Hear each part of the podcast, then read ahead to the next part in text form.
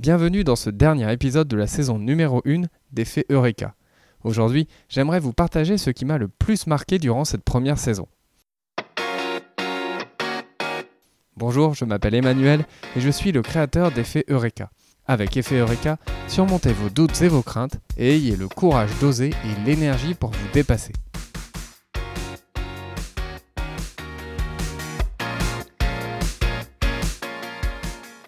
On peut dire que le podcast a commencé fort avec l'interview de Vincent Grison. Je vous rappelle, Vincent Grison, c'est l'explorateur qui a pour ambition de rejoindre le pôle Nord en solitaire et sans assistance motorisée.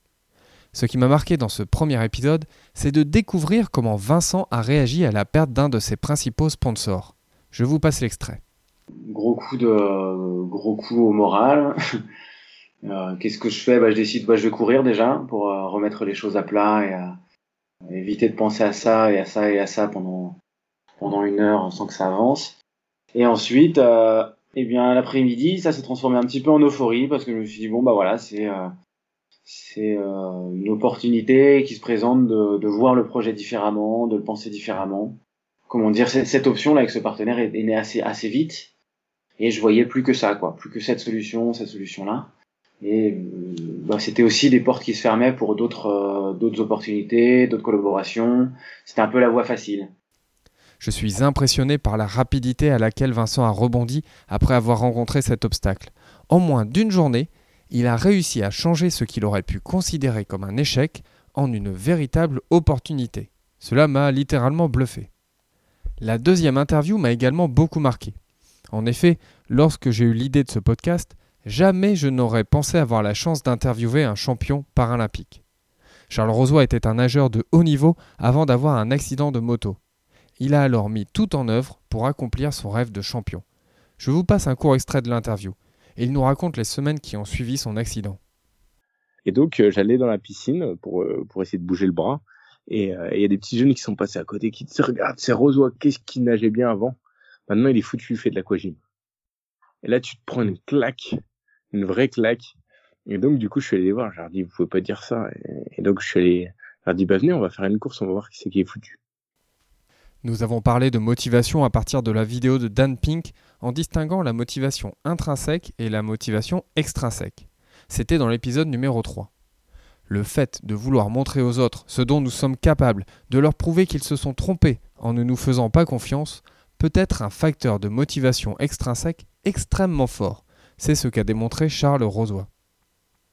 En fait, chaque interview a été unique et très riche. D'ailleurs, plus j'échange avec de la famille ou des amis sur des personnes à interviewer, plus je me rends compte que toutes les personnes qui sont autour de nous ont chacune leur histoire et que leur parcours est riche. Finalement, je me rends compte que c'est une invitation à prendre le temps d'échanger avec elles, à essayer de mieux les comprendre. Cela va être les vacances de Noël et je vous invite à véritablement discuter avec les personnes avec qui vous allez partager un moment, pour mieux les connaître, sans préjugés, sans connaître la réponse avant de poser la question. Avant de clôturer cette première saison d'Effet Eureka, j'aimerais vous parler de mon premier podcast, Batouba Culture Générale. Entre 2013 et 2015, j'ai publié 99 épisodes du podcast. Et pour être honnête, lorsque je regarde la liste des épisodes, il y en a certains que je ne me souviens même pas d'avoir écrits. Alors, pour que nous gardions en mémoire une trace de ces 35 premiers épisodes d'Effet Eureka, je viens de mettre en ligne sur effeteureka.com une synthèse de cette première saison. J'y consacre une page par épisode et vous y retrouverez une idée, une citation, un élément spécial qui a retenu mon attention.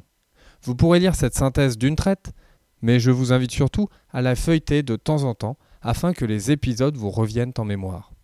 Je vous souhaite de très belles fêtes de fin d'année et nous nous retrouvons le 6 janvier pour une nouvelle saison avec toujours des podcasts quotidiens livrés dès 6h du matin dans votre boîte mail pour les abonnés à la newsletter.